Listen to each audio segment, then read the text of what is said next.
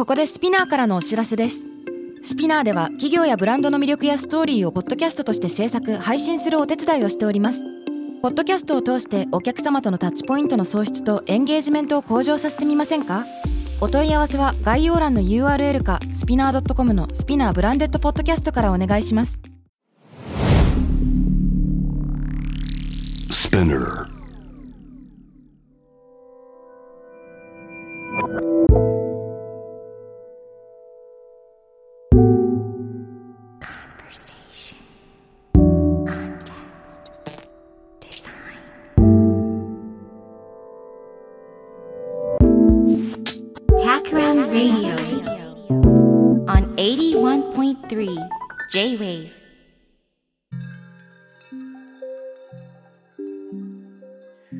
渡辺幸太郎がナビゲートしている J-Wave Takram Radio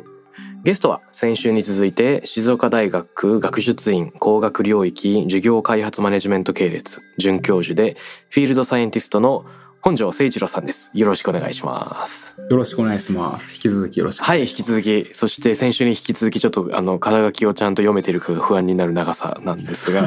すいません。なんとかなったと。いやー前回ね伺った話はあの本庄さんの研究者としての5つの分野シフトというかフェーズシフトみたいなののえー概略をまずお聞きしたと思います。はい。物理学ハラスメントガンジー経営学実業編経営学研究編みたいなところがあったんじゃないかなと思いますね。結構そのいろんな分野に、えー新しく入っていくっていうその越境といえどもですねはいこ。の分野を変えていく時の一番最初の気持ちとか自分はここで慣れていけるんだろうかっていうのって不安があるような気がするんです。はい。例えば物理学研究からハラスメント研究このシフトだいぶ大きいなと思いまして、まあ、いわゆる分点みたいなのもあるかもしれないし、そもそも領域が全然異なるかもしれないと。はい。でこのでもねとはいえ先日本庄さんがおっしゃってたのがあの気づきを得て人間が見てるもの聞いてるものが実は内部で作られてるとしたらそれを社会コミュニケーションの領域に応用したらもはや物理学者ではいられなくなってしまったっていうなんかそのビビッドな体感もはい。すごく大事なポイントなのかなと思ってましてそのシフトにまつわる心の変化とか不安をどう乗り越えて専門性を深めていくのかはい。みたいなところをちょっと引き続き伺ってもよろしいでしょうか？はい。もちろんです。で、1回目のシフトですね。一番怖かったのは。はい。で、この怖さというのは、自分がいい研究ができるかという怖さというよりも、うん。もっと具体的に生活できるのかっていう怖さでした。なるほど。で最初理系で、まあ、博士生まで行ってで博士課程の時にはもうあの研究費をいただいて、まあ、お給料が出ていたのではい。で、まあ、それのまあ任期が切れると。うん。でも自分はこう耳の研究今までしてきたけれどもコミュニケーションの研究をしたいと。うん。でこの時にただそっちに行っていいのかどうかで本来ならばその物理の世界で就職活動をするっていうのが、まあ、通常のことでうん。でそこでこう悩んでたんですけどでこれで悩んでても一人で悩んでてももうしょうがないっうん。ていうことでここでフィールドサイエンティストの佐藤哲さんに相談するんですね。ああ、そうなんですね。でこの私今フィールドサイエンティストを名乗ってて佐藤哲さんすごい尊敬していてうん。少しでもそういった大学者に近づきたいというふうに今でも思ってるんですがやっぱ直接的に影響を受けていて自分が不安を乗り越える時になんか力を貸してくださったっていう意味でも恩を感じていましてうん。この佐藤さんはもうかなりキャリアの初期に理系の研究者としては、まあ、トップに立つわけですね。ネイチャーという雑誌でうん。1986年佐藤さん55年生まれだから31歳とか30代前半でうん。世界の理系の研究者みんなが憧れる雑誌に一人で書いた論文がうん表紙になると。でしかもそれがこう魚類でも托卵をするっていう現象を人類が発見した証であるっていう、はい。そういう人でだけれども佐藤さん自身私がその悩みを悩んでいた頃までちゃんとした定職についていなかったんですよね。へえ。で、まあ、定職についてないっていうと少し言い方おかしいかもしれないんですが、はい。まあ、ずっと人気付きのポジションにいてうん。だから何々大学教授とか何々大学准教授とかではなくてうん。プロジェクト単位で雇われてもう出勤したら反抗しておお給料いただくみたいなうんいうようなポジションをずっとされていてなるほど。でものすごい素晴らしい研究は量産してるんですよ。うん。でこの人だったらこう自分の不安まあどうやら佐藤さんは不安を感じていないぞと。じゃあちょっと話を聞いてみようと思ってちょうどその私が物理やってた時のポジションが切れる前の年の年末だったかその年度の年のお正月明けかなんかにお酒を飲みながらお話を伺っていて、うん。でちょっと今まで物理やっててちょっと将来不安です ぶっちゃけ相談を。は佐藤さんどうしてるんですか？って聞いたんですね。い。そしたら佐藤さんがすごい鮮やかでこう私の悩みを二択にしてくれましてうん。物理やってもいいけど人の言うこと聞かなきゃいけなくなるかもよと。はこう人の言うことを聞いた安定と自分のやりたいことをやる不安定どっちがいい？で、まあ、今考えたら別にこの二択のどっちか以外にもいろんな行き行く道ってのはあったかもしれないんですがうん。当時の私の悩みはその二択に整理されることで悩みが消えたんですよね。うん。つまり安定だけれどもやりたいことができないか不安定だけれどもやりたいことをやるか。うん。でこの二択になった瞬間に安定はトレードオフとして失っても良いものだとなるほど。知的には理解できてなるほど。内心では不安ですよ内心では不安なんですがうん。知的に理解したからよし行こうといった形でコミュニケーション研究にもう本格的に乗り込むと。うーん。それ面白いですね。あの、どうやって両立させようか。この不可能な両立をどうやって解こうかっていうマインドセットだったのが、いや、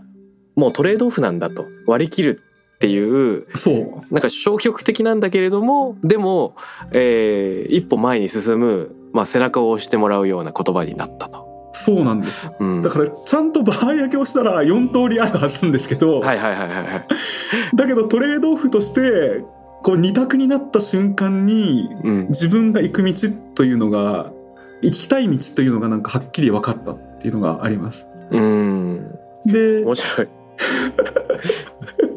諦めがつくみたいなところもありますね。諦めがつうん。まあ1回目は不安だったんですがうん。なんか1回そういった経験をして平気だったっうん。ていうので2回目以降はだから恐れが全然なくなりました。うん。なるほど。だから最初のやっぱキャリアシフト物理から物理を出るっていうのがやっぱなかなか不安をすごく感じた部分なんですがうんうんうんうん。次に、まあ、経営学者になろうですとかインドに、まあ、そもそもインドに行こうですよねそうだインドに行こうって結構おかしいと思うんですが 深夜特急的な。深夜特急ですね 2回目以降は平気になりましたねで今はもっとポジティブにそういったやりたいことに従うでそれ以外のリスクは考えなくていいんだっていうのをうん。もっと体感としてポジティブに捉えていて今の場合って何が受けるかって本当に全然わからないと思うんですね特にここ10年15年ぐらい、うん。まあ、もっと最近かもしれないですねうん。で何が受けるかわからないんだったら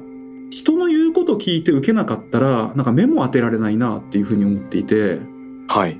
だから少なくとも自分が自分の心に従ってる限りは第一段階の勝利は収めてるなっていうふうに思っていてなるほど。でその結果として周りに認められないとしても周りに認められるかどうかというのは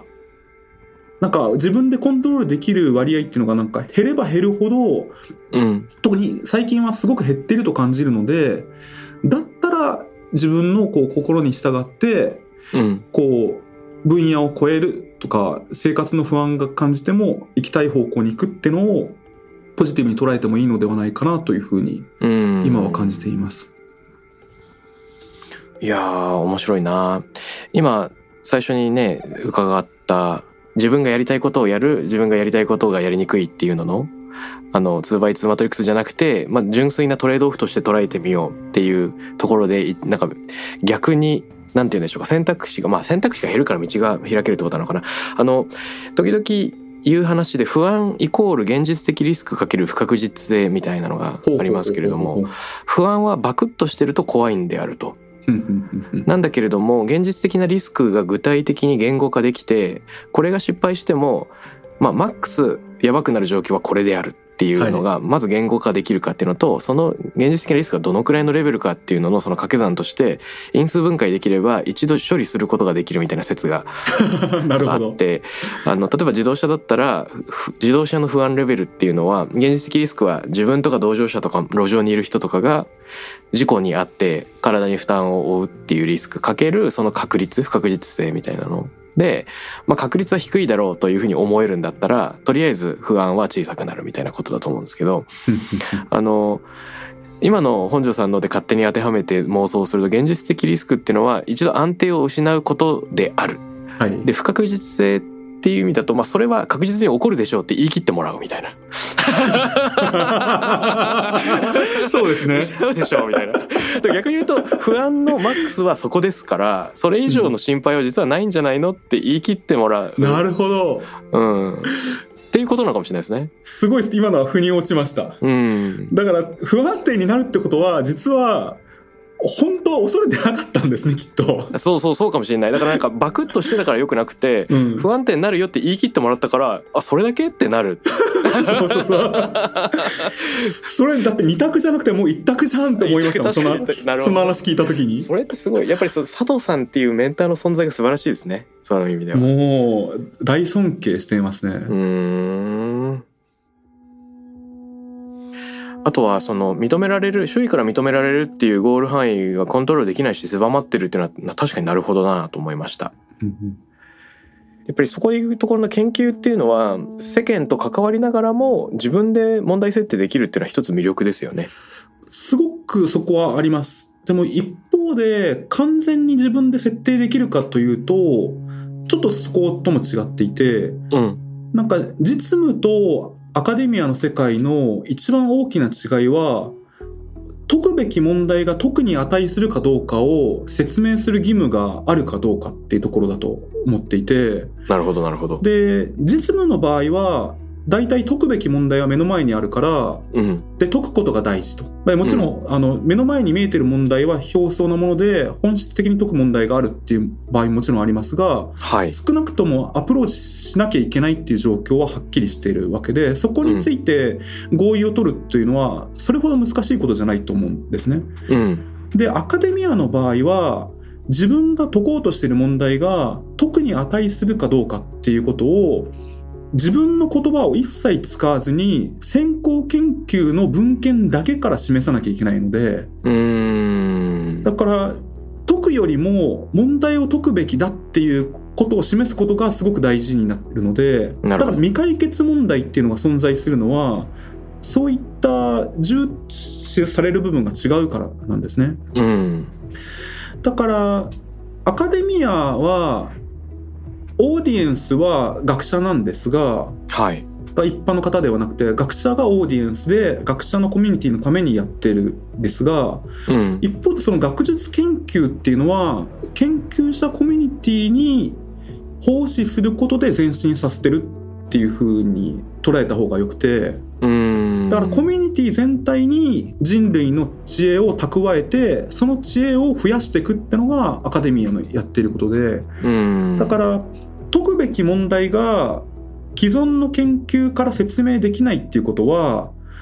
足すべき問題になってないでしょう。足すべき成果にはならないでしょうっていうふうに判断されるのでうん。だそこは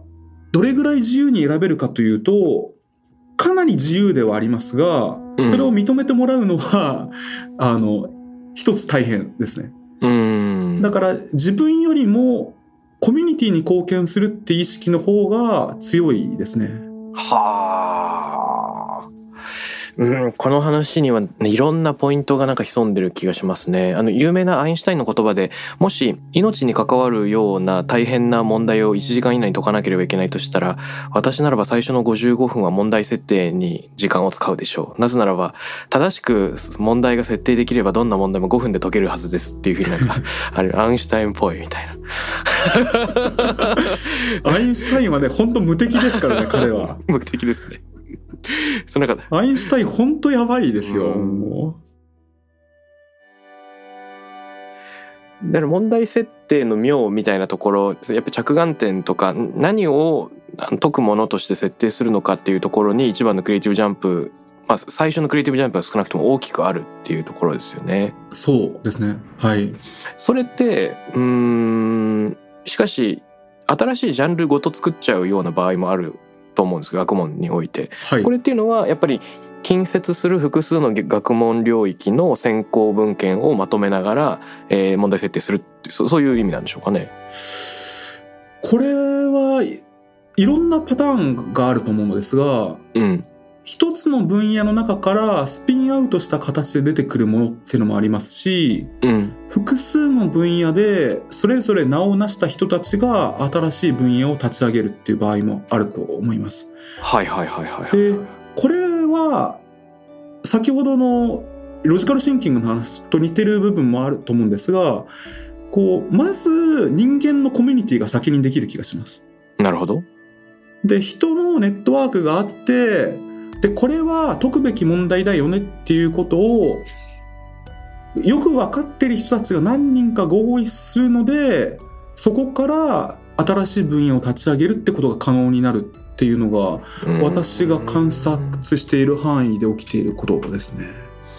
面白い。新領域はコミュニティが先でその中で問題設定が合意されていく。そうですね。もちろん似たような問題意識を持っている人たちがうん。集まるからコミュニティになるんですが、うん。そこでリサーチアジェンダというかうん解くべき方向性とかは合意によって作られてると思います。なるほどなるほど。確かに あのちょっと僕がパッと思い浮かんだ事例がそこまでアカデミックすぎないかもしれないんですけどはい。あの小倉平久さん発行デザイナーの小倉平久さんと情報学研究者のドミニク・チェンさんのヌカボットを通したでもあれも結構アカデミックな領域に論文出してるのかな？あのなんて言うんですかああいうの。ぬか床の中の細菌層。どういうぬか漬けのフェーズでどういう細菌がアクティブになってるのかみたいなのをいろんなパラメータで追いかけるみたいなのはやっぱり2人があのボットを作ろうっていう そこに意気投合するところから始まってますよね絶対に。やっぱそれはこのコミュニティ発なんだろうな。コミュニティ発だと思いますね。で一人でやってる限りにおいては既存コミュニティの中でできるんだと思うんですよ。はははははは。で別々のコミュニティから出てきた2人が出会った時に新しいコミュニティがは必要とされて発生するんじゃないかなというふうに思います。うーん。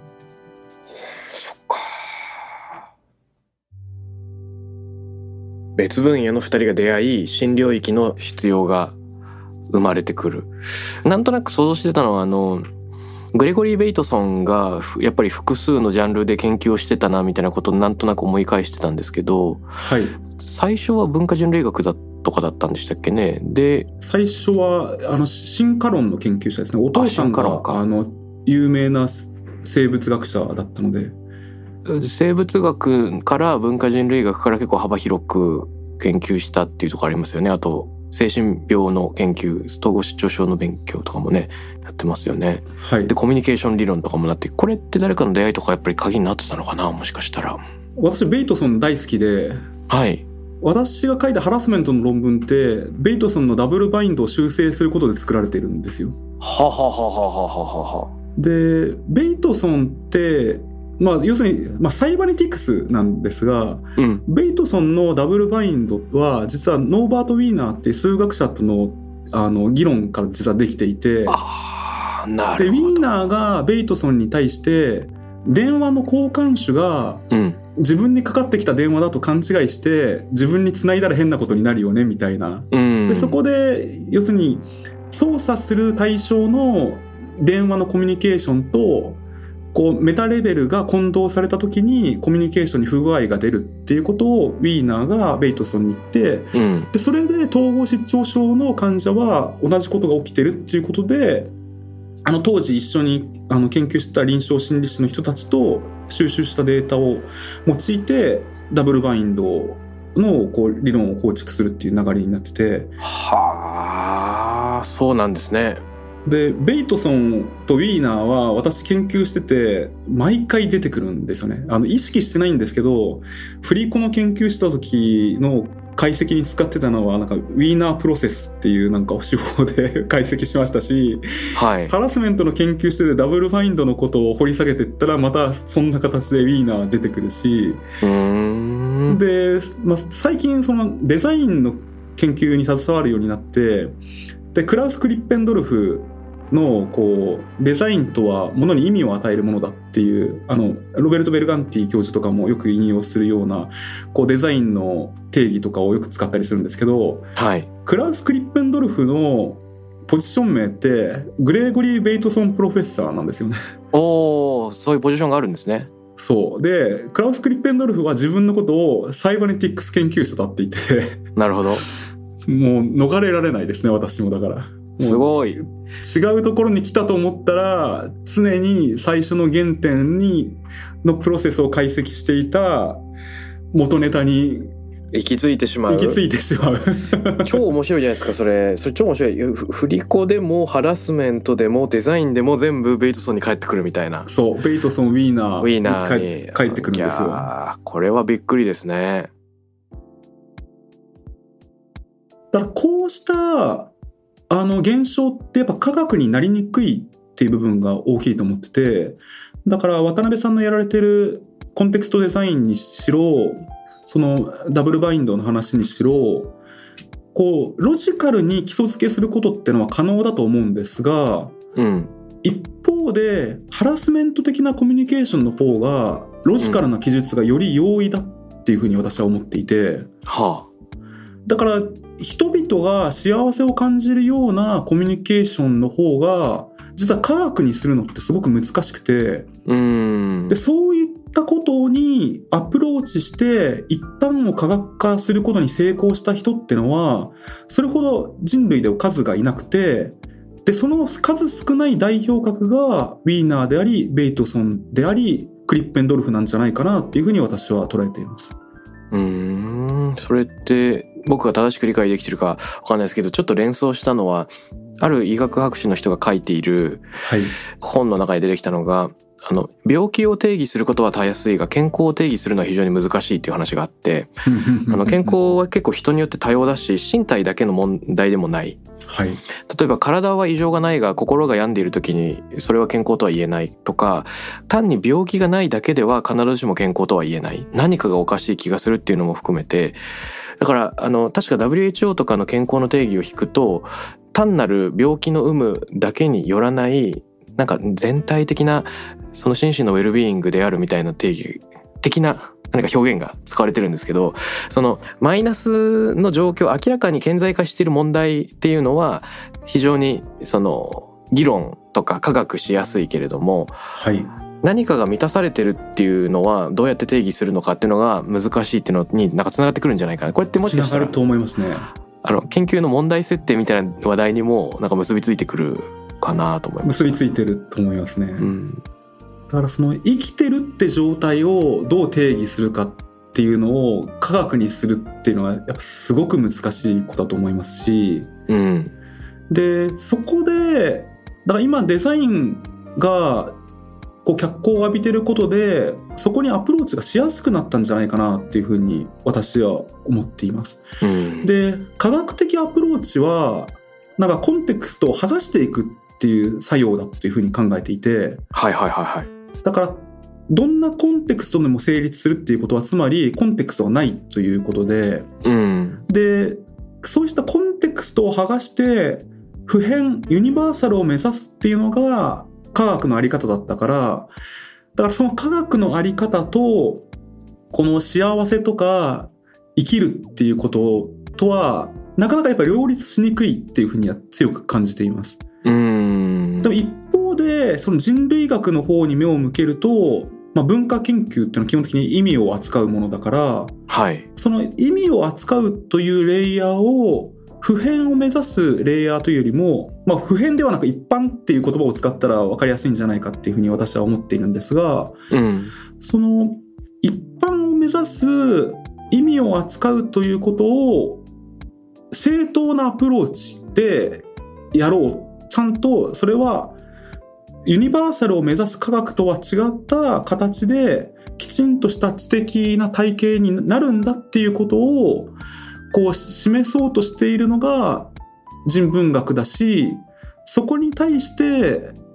科学との融合でそこは科学と喧嘩しなくて両立するんだっていうことを見せてくれている接点がデザインなんじゃないかなっていうふうに思っています。なるほどなるほど。あーなんか面白い。ちょっと消化が必要そうだな。デザインあのーマンゼーニの言うところのデザインに人が期待するものっていうのは問題解決と意味形成があるっていうのの振り幅にもちょっと似てるんでしょうかね。似てるんじゃないかなと思います。うんあある種問題解決ふの方が普遍性にやや近くて意味形成の方がよりえー個人によっているけれどもはい、それを完全にやっぱり分離するというよりもやっぱり両方達成するようなアプローチでしか実は現代的な問題というのは解けない。そうそうだと思っています。で、うん意味を担う場合でもこれマンツィーンの考え方だと思いますが同じ問題のを科学的に扱うこともできるわけではい、でも科学的に扱ったレイヤーだけ見てると意味のレイヤーはにはアプローチできないと。うん。意味のレイヤーは大事にしつつもその科学的に扱えるレイヤーはきちんと科学的に扱うっていうのがデザインがやってることじゃないかなと思っていてうん。で人文学と科学が敵対するっていう発想になると人文学のレイヤーだけはちゃんとやるんだけれどもうん科学のレイヤー見てたらなんか疑似科学的に扱われたりとかしたらこれはやっぱ NG だと思っていて。はいはいはいはいはいはいだから一つの現象には意味のレイヤーあこれ社会的な現象ですけど社会的な現象には意味のレイヤーと普遍のレイヤーがあってそれぞれに対して正しいアプローチでアプローチしなきゃいけないっていうことをなんかデザインというものはなんか訴えてるんじゃないかなっていうふうに私は思っています。うん確かにデザインは常にその当事者研究じゃないけれどもある一人の観察みたいなところも行うしそれをまあ文化とかマーケットとか国っていうような単位で広いリサーチも行ったりするからある種その意味と普遍のレイヤーの振り子を振りながら常に考えているのかもしれないですよね。である場所での学びっていうのは別の場所でも応用可能かもしれないという仮説のもとそれを展開できるっていうところも含めてあるコンテクストで生まれたものを別のコンテクストでもっていうことになってくるのかもしれないな。はい、歌人の穂村弘さんが人間は誰しも新聞記者であり詩人であるっていうことを言ってるんですけれどもあの新聞記者は 5W1H をすごく丁寧に、えー書いて読む人の中で解釈が割れないもので一方で詩人というのはそれが、まあ、読み手によってむしろ広がっていくこと自体に価値が宿るものみたいなのを敵対させるとか人のタイプで分けるんじゃなくて一人の人格の中に両方の魂が宿っているんであるみたいなのを、えー、と言ってらしてその思いを忘れないでいたいなっていうのは常々思いますね。なるほどうん、だって物理学者だって美味しいもの食べたら美味しいって思いますからねそうっすね 数値化できない喜びがありますよね。そうそう。だから、うんその当たり前のことが、こう、研究者モードになると、なんか失われてしまうことって多分あると思うんですよね。はい、だから、物理学者マインドで社会のことにアプローチしようとすると、結構暴力的になってしまう場合って往々にしてあると思っていて、うーんなんかそこは、同じ現象で物理でアプローチするレイヤーはここだから、ここは普遍の目指すアプローチで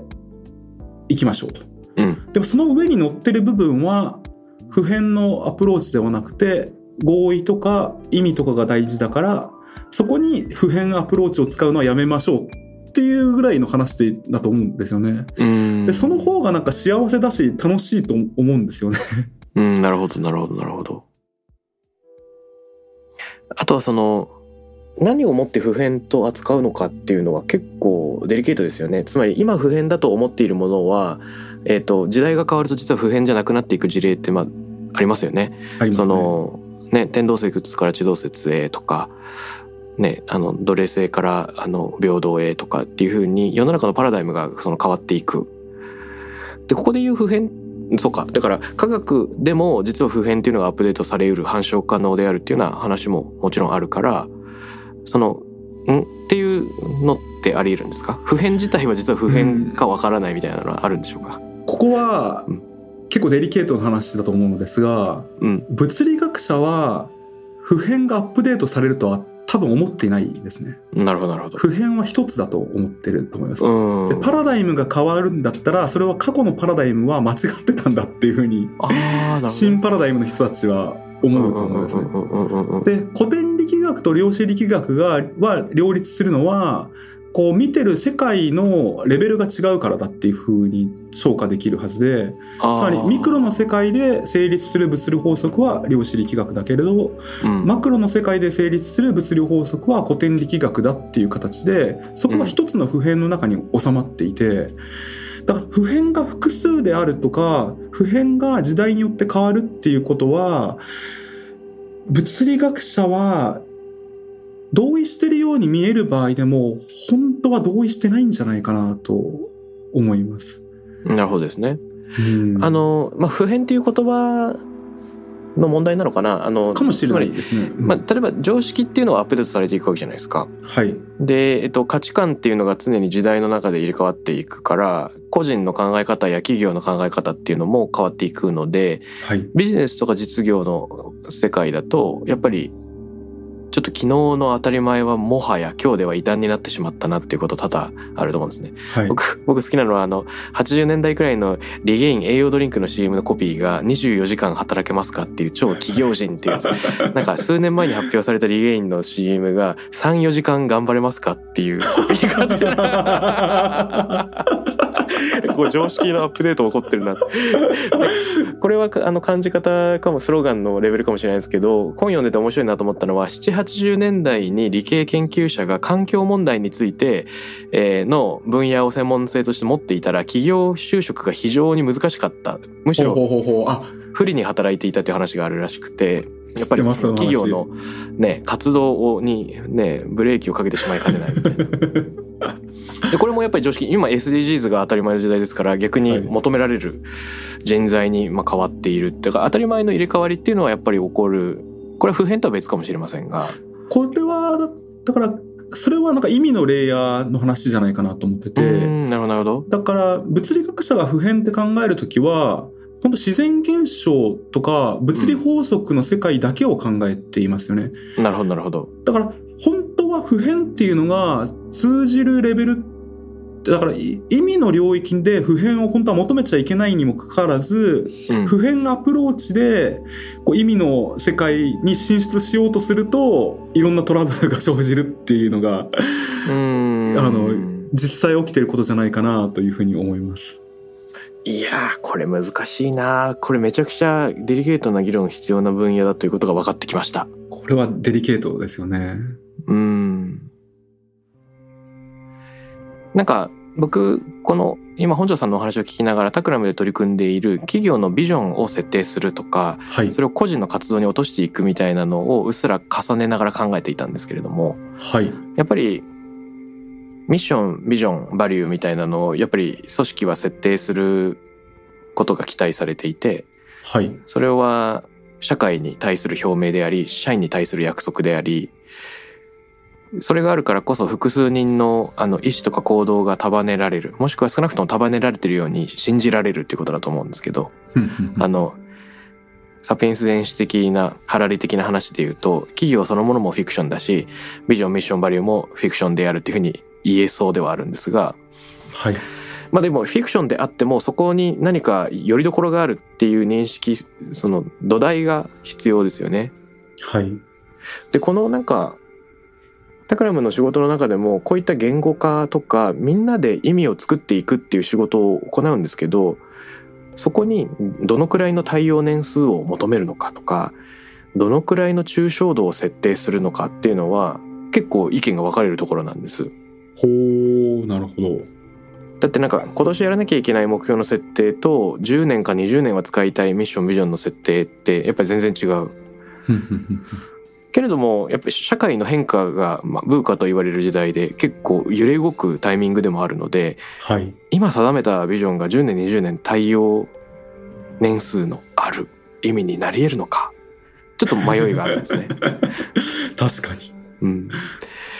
でこれはもちろん普遍の世界に持っていってはいけないと思うんですけれども企業活動の中ではある種それをあのだから更新し続けるとそれってもはやビジョンとかミッションじゃなくなってきちゃうっていうなんか語義矛盾があっておそのおなるほど。複雑なものを複雑なまま変化するものとして保つっていうのは本当はあるべき姿のはずなんですけどはいあの複数人の合意のもとを行うっていうコストが非常に高いからはい。あの落としどころが 難しいそうですよね。はい。そうなんですよだからふ普遍と意味の間の一番いいところっていうのをどういうふうに団体の中で定めていくかっていうのはすごく僕の中でなんかホットなトピックなんですね。なるほど。なんか研究者コミュニティは基本的に普遍を目指していますが、うん、アカデミアのリサーチアジェンダは合意でできてますよね。うーんだからここは面白いところな気がしてて、だから研究には流行があるんですよね、やはり。うんで、研究の知見の蓄積は普遍であるということが一応担保されるように作られているんですが、もちろん間違ってるってことが後にわかることもありますが、で、今、こう、この研究をすべきかどうかっていうのは、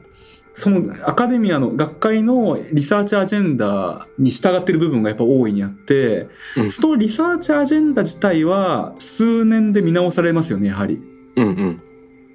でしかもなんか例えばマーケティングの定義とか今5年に1回ぐらい変わってるんじゃないですかね。あ面白い面白い面白い。で、それなんかアメリカマーケティングアソシエーション、アマなんですけど、アはいマは確か、約款に5年に1回はマーケティングの定義をきちんと見直さなきゃいけないみたいに書いちゃったんじゃないかな。ああ超面白い。それってあれですよねでもなんか陳腐化を避けることで新しいビジネスチャンスを生むためのなんかシステムっていうような匂いもありますね。ありますね。だから、あの、人間のやっぱ集合である限りにおいて、その部分は、その意味を扱う、こう発想で運営されていて、うんだけれども、クリエイティブジャンプは意味を扱うレイヤーで起きていいんだけれども、はい。それを知見として蓄積するときにはコンテクストを剥がして普遍レイヤーに落とさないと蓄積が認められないみたいなのが全体像じゃないかなと思いますね。うーん。面白い。この、どのくらいコンテクストが剥がせるのか問題ってありそうですね。例えば、ありますよね。うんそうそうすると文化人類学みたいなのはコンテクストとセットだから、普遍の地にはなり得ないっていうことなになっちゃう。り得ない。そうです。うん。だから重ねる方に行くんですよね。はははははは。で、物理は剥がしやすいからユニバーサルとか、こう、科学の女王を名乗ることができていて。分野によってだからそのコンテクストがどれくらい剥がしやすいのかっていうのは違うしうんあと学者の能力によっても変わるわけでうん剥がすの超うまいやつとかなかなか剥がせないから論文書けない人とかも多分いると思うのでうん、なるほどね。だからコンテクストを剥がす能力ってのがその科学者の中では今まですごく重要視されててうん。でもその話とこのい意味が重要になったこういう世の中で必要とされる能力とは乖離してるってのが今の現状ではないかなというふうに思います。え、興味深い。意味が重要になった社会では、なんでそれが乖離しちゃってるんでしょうか？そのコンテクストを剥がす能力よりもむしろ違うコンテクストを重ねることで新しい意味を与えたり解釈したりするっていう方がうん。なんかし社会の前進力になってるように私には今見えていて。でコンテクストを剥がすことでこう技術を開発してその技術が社会の前進力になるっていうのから今社会全体のドライビングフォースが変わってるんじゃないかなというふうに思っていてうん。だからより面白い解釈ができる人の方が社会を前進させてるんじゃないかなというふうに今は思います。いやーそれ本当に思うな。それね僕自身の問題意識と本当に重なるなと思ってます。あのマルセル・デュシャンがかつて言った言葉に美術作品には2つの軸があり、まあ、曲があるって言ったのかな。曲があり一つの曲は、えー作家側の曲でありそれは作家がどういう意味を込めたかということなんだがもう一つの曲はやはり鑑賞者側の目の中にあって鑑賞者が作者の意図を優に超えたその解釈っていうのを知れるんであると。でそちらの方をその美術界はちゃんとその目をやっていくべきであるっていう話をしたんですけれどもやっぱりこれアートの世界でこういうふうに言われたってやつだけど精神分析とか文学の世界だとやっぱりロランバルトが作者の死っていう話をしたりはい実は作者っていうのは近代の登場人物であって今までそのある作家の個人性とか主体性っていうのはあんまり想定されてなかったとかっていうような話があったりしますが、まあ、これ完全に意味レイヤーがどんどん複雑化していくで複雑化させる能力なり面白い見方を与える能力っていうところへのその眼差しが、えどんどん高まってきてるっていうのの表れかなというふうに思いますね。やっぱりテキスト論とかのきっかけになるのがその神が一人いてキリスト教的な一神教的な神が一人いて聖書にある込められている意味が一つであるっていうなんか正解を求めるはい。ものが前提となってると思うんですけど、そこではない。作者っていうのがまあ一人いてそれによる意思が重視されるのではなく読み手によって多様な広がりっていうのを共有していいんだっていう考え方自体が今となっては常識ですけどかつてすごく新しかったっていうところも含めてめちゃくちゃ面白いなと思うんですよね。その唯一の解を求めるんだったらコンテクストを剥がした方が効率いいし、なんか正解に行きやすいですもんね。うーんでも解が複数になるもしくはうん解釈の新しさが何かを進めるドライビングフォースになるんだったらなんかもう話は逆になりますよね。うん。いや、まさにそうですね。あの、僕自身がコンテクストデザインみたいなのに興味があるっていうのはまさにこの辺のところがありまして、はい結局デザインの仕事にも関わってくるんですが、はい仮に僕たちタクラムのチームがある企業とともに企業のミッションとかビジョンを決める。でも明らかにそれって仕事の終わりじゃなくて仕事はそこから社員一人一人がある種誤読して自分なりの解釈を広げていく。はいで同じ文言を見ながら実はその先に見てる世界がちょっとずつ異なってること自体が価値だと思うんですよね。はいあの一人一人異なるモチベーションがそこに浮かび上がり得るっていうような。はいだからそこになんか同床異夢のあの美しさがあるような広がるような気がするんですけどそこをつまりその一個のフィクションによって建前上統一されているけれどもその実多様な解釈自体が花開いている社会でこれをやるにはやっぱり一人一人の読解力じゃないけど語読力の面白さっていうのも同時に高めていくのがおもしあの 面白いですよね。いいいい社会になり方、うん、ですよね。だからなんか全国民的なあのクリエイティビティを上げる全地球人的クリエイティビティを上げる作法みたいなのにもなんか注意を払っていきたいなという思いがあります。うんうんううんん、なんか発掘されてないそうしたクリエイティビティってなんか本当至る所にあるんじゃないかなと思っていてうん、だからそこをなんかどういうふうになんかは花開くように貢献できるかっていうのはなんかチャレンジングだしやりたいことだなっていうふうに感じますよね。そうですよね。あの一つあり得るかなと思ってるのはすでに生活者が日々行っていることの中にあるクリエイティビティに、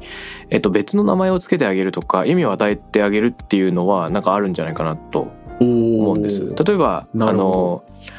パワネックっていうあのササステナビリティのねデザインの専門家の人がいますけど生き延びるためのデザインの中で71年に書かれてる文章で結構同じようなことを言ってるんですよね。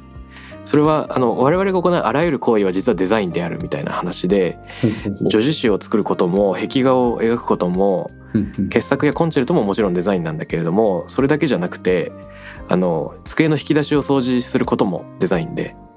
埋没している歯を抜くこともアップルパイを焼くのも野球のトーナメント表を作るのも全部デザインであると。子供の教育もデザインであるみたいな話をしていてでその日々行っていることに意味を与えるとか問題を解決するってあらゆることが我々の創造性の発露であるとか、えっと、ゴール達成のために行うプロセスの表れなんであるっていうふうにえ捉えてそれを来賛する。っていうのも一つのそれ自体が一つの意味付けですがそれ自体は生活者一人一人の行動に意味を与える行為でもあると思うんですよね。はい。なるほどでなんか二重の意味で結構意味生成を行っている行為なのかなと思っていて。でそこに対するそれってなんかなんて言うんでしょうか。敷居を下げるとかあの博愛的であるっていうことではなくてはい。それが多分現実の捉え方としてしっくりくる。うん、まあそうプラグマティックないい捉え方っていう感じはしますよね。うんうんうんでもなんか一方であらゆることをフラットにデザインと呼んでいいのかっていうのはなんか一方でちょっと思う部分もあってはいはいはいはい。だから渡辺さんが書かれてるコンテクストデザインで強いコンテクスト弱いコンテクストって書かれてるのはすごいやっぱいいいいなと思っててうんうんうん。あれだから全てが同じ強さではなくてうん。でやっぱ強さで濃淡が出るっていうのはなんか何でもかんでも同じ名前で呼ばないっていう観点でもなんかすごいいいんじゃないかなっていうふうに私は思っています。うん。なるほど。で何でもかんでも同じにするとまだうまく私自身消化できてない部分もあるんですがはい。なんか裾野が広ければ広いほど山の頂点って高くなると思ってて。はい。でどれだけこう、まあ、いなんかそれぞれの人がそれぞれの人の創造性を発揮するってそれのこと自体がまあ楽しいと思うんですがはい。なんかそういったことを繰り返していくうちにどんどんどんどん創造性を伸ばしていってなんか人類未踏のものが作れたりしてそれが強い文脈になったりするっていうのは、それこと自体もなんか営みとしてポジティブだっていうふうに思っていて。うん。だからあらゆる行為をデザインっていう風にしてしまうとなんかそういった創造性が伸びていくとかそれこそその主体となっている人が複雑化して成長していくとか創造的になっていくっていう部分がうん。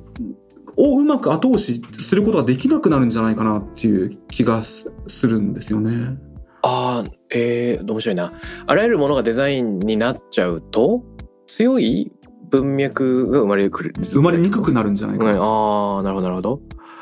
あれでも、先ほどの話だと裾野が広いほど山の頂点が高くなる。そうそうそうつま。り、従事者が増える、裾野が広がるから人口が増えるから、なんか、あの、新しい意味の発生確率も上がるみ、まあ、発生数が上がるみたいな。だからうん。渡辺さんのコンテクストデザインだとそこの名前が呼び分けられてるので、うん裾野が発生するんじゃないかなと思っててああ、そこやっぱちょっと区別いるだろうと。そうそう弱いコンテクスト強いコンテクストってのがあることで裾野は広がるし弱いコンテクストに従事してる人も楽しいし、うん。で強いコンテクストを生むっていう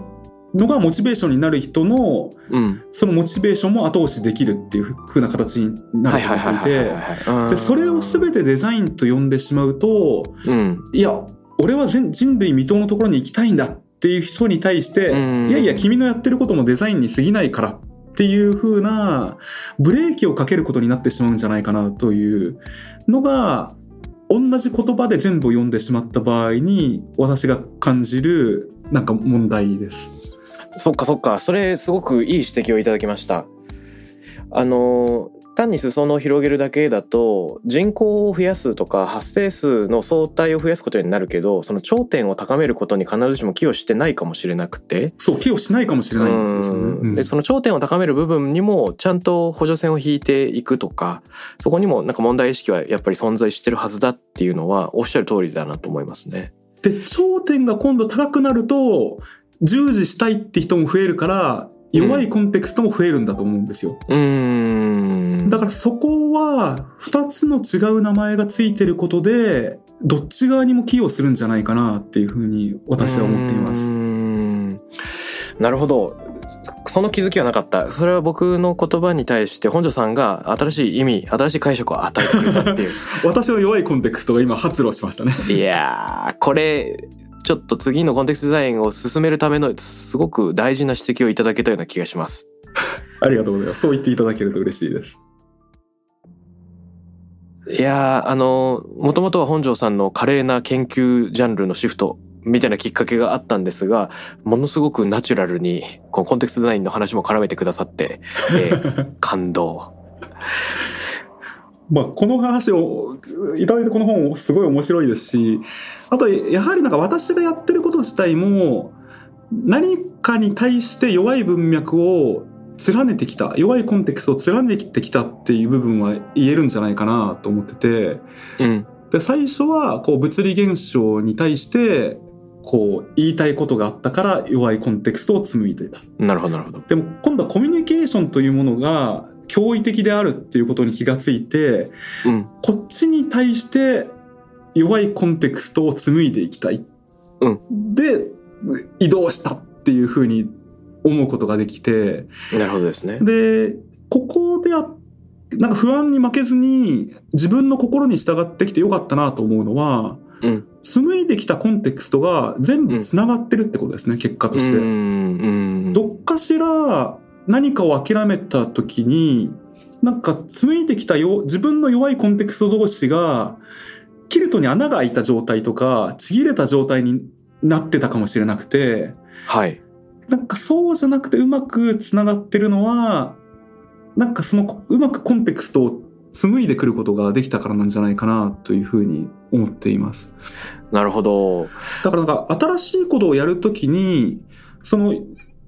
自分が取り組んでるのは何かに対して弱いコンテクストを紡ごうとしてるんだって捉えてやると、それはなんか新しいところに移動することをなんかポジティブに捉えられるんじゃないかなっていうふうに思います。うん。弱くて良いけれども自分の中では何かその連続性があると信じられるかっていうことは一個ありそうなんですけどこの連続性があるっていうことが後からしか分かんないパターンも多いですよね。基本的な後からしかわからないと思います。そうですよね本当に。あのそしてそこを結びつけて意味を見出していくそう。あの、以前この番組のゲストの方に教えてもらったエピソードなんですけれども、あの、星座に大犬座の他に子犬座っていうのがあるらしくてですね、あの、子犬座ってもちろん、えっと、エッチングのイラストみたいなのでよく製図表に描かれるのだと可愛いワンちゃんがキャインってなってるんですけれども、子犬座を構成している星座が実は2つしかなくて、なるほど。プロキオンとゴメイサっていう、それ結ぶと直線1個じゃんみたいな。でもかつての天文学者たちなのかそれは先生術師だったのか彼らはそこに子犬あの右足を上げてちょっと上の方で吠えている子犬の絵をそこに見出したっていう。でこれあのスティーブ・ジョブズのスタンフォードスピーチにおける「Connecting the Dots」のはい結構、あのすごく面白い例とも捉えられるなっていう話があってはい。後からね自分が踏んできた数が多くなくてもいいのかもしれない数は2つ子犬座の2つだけでいいのかもしれないけれども自分なりのその2つの星に子犬というような見立てを与えられるっていうことにうん一つの喜びがあるのかもしれないなと。はい。うん、なんか同じ人がやってる限り必ず繋がるんじゃないかなっていう風に実は思っていて、ここはすごい乱暴な楽観主義ですが、うん、新しいドットに来るたびに今までのドットの繋がり方が変わって見えるっていうところも面白いところだなっていう風に思っていて、ああその通りですね。過去の意味がアップデートされていく可能性がありますからね。はい。うん、ねえ自分が失敗だと思ってたことが実はプラスだったっていうのは、あの嬉しい発見ですしね、常に。いやおっしゃる通りだと思います。もしかしたら今後本庄さんがまた別の領域にシフトされていくのかもしれないという もうどうですかね、なんか。その可能性にもちょっと開かれを見出してしまいましたがあのぜひなんかまた別の場面でも一緒にお話しする機会いただけたら嬉しいです。ぜひぜひありがとうございます。よろしくお願いします。あの実はですね突然なんですけれどもはい。リスナーの方とゲストの方が対話じゃないですけれども問いによって結ばれるようなことができたら嬉しいなということを考えておりましてはい。もし本庄さん自身が今あの考えている、はい。まあ、問題意識とかテーマがあるようだったらリスナーの方にハッシュタグでそれに答えてもらうっていうことができるかなと思っています。おおなるほどなるほどで、えっと、もしリスナーの方々にですね、投げかけるような問い、投げかけのようなものがあったら、一言いただけませんでしょうか？あじゃあなんか一つというかなんかに二段組の質問みたいになっちゃうんですけどいいですよ。なんか今なんか皆さん自分以外のなんか何かに貢献したり例えば会社に貢献したりご家族に貢献したりとかあると思うんですけどうん。なんかその貢献するしてるものが例えば今と違うものに貢献するとしたら何に貢献したいと思うかっていうのをまず一つ目知りたくてうん。でその結果として貢献したい対象を変えた時に普段やっているこう仕事とか表現とか行動がどういうふうに変わるかっていうことをなんか聞いてみたいですね。うーん。例えばだから私の場合はおおむね学問の神様の指示に従っているのではい。学問に対しては誠実だとかありますしうん。あと分野を変わるときにその貢献するアカデミアのコミュニティが変わるのでうん。その学会が健全に動くように自分の研究内容とか他の研究者の人とのコラボレーションの仕方を考えたりすると。うん。で、まあ、パーティーとかもそうだと思うんですけど自分が美味しいところを全部独り占めするんじゃなくて他の人も美味しい顔をしてるとやっぱ楽しいっていうのがあると思うんではい。この弱いコンテクストを紡ぐとか自分が何かをやるときになんか結構効果的なのは他の人に何らかの貢献をしたいって思ってることがその新しい弱いコンテクストを紡ぐってことにつながってるんじゃないかなと思っててうーん。なるほど。だからその皆さんの中の貢献対象とやってることのなんかつながりをなんか伺ってみたいというのはあります。うーん。貢献先、別の先に貢献するとしたら何に貢献したいか。で、もしそれが実現したならば日々の行動がどう変わるか。はいうん。まあ、もしくは今貢献しているものに対して徹底的に貢献したらどうなるかとかでもいいかああ、もしなるほどれないですけど。。ねなるほど、なるほど。それでもいいかもしれないですね。はい。うん。いや、これ難しいな。僕自身もちょっと考えタイムがいるやつだ。うん考えてみます。突然のお話にもかかわらず 問い投げかけありがとうございます。あとはもしあの本庄さんからお知らせ、えー告知みたいなものがあれば伺いたいんですがどうでしょうか？あこれ私自身の告知じゃなくて今回ちょっとあの話から漏れてしまった部分があるんですがはい。あのガンジーの研究をした時にこうちょうどあのシンガーソングライターの柳原洋一郎さんとよく喋っていて、まあ、今でもよく喋るんですがあの、うんうん我々の世代とあの「さよなら人類」って曲を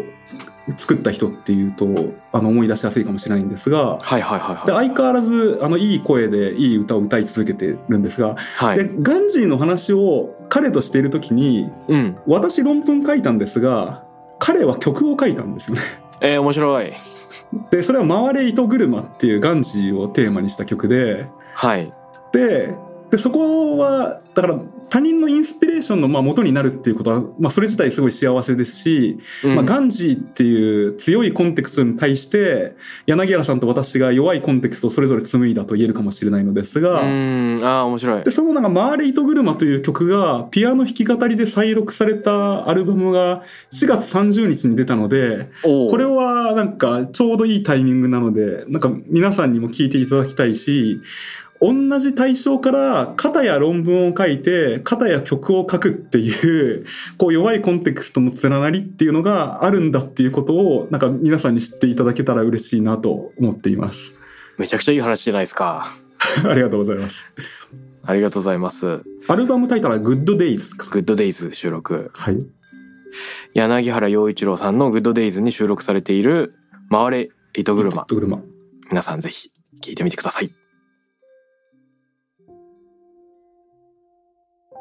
タクラムレディオに関するメッセージや感想は、ツイッターから、ハッシュタグ、タクラム813をつけてつぶやいてください。t-a-k-r-a-m813 です。また、僕、渡辺幸太郎への質問や相談などは、ツイッターのダイレクトメッセージからも受け付けています。番組オフィシャルアカウント、アットマーク、タクラム813をフォローして送ってください。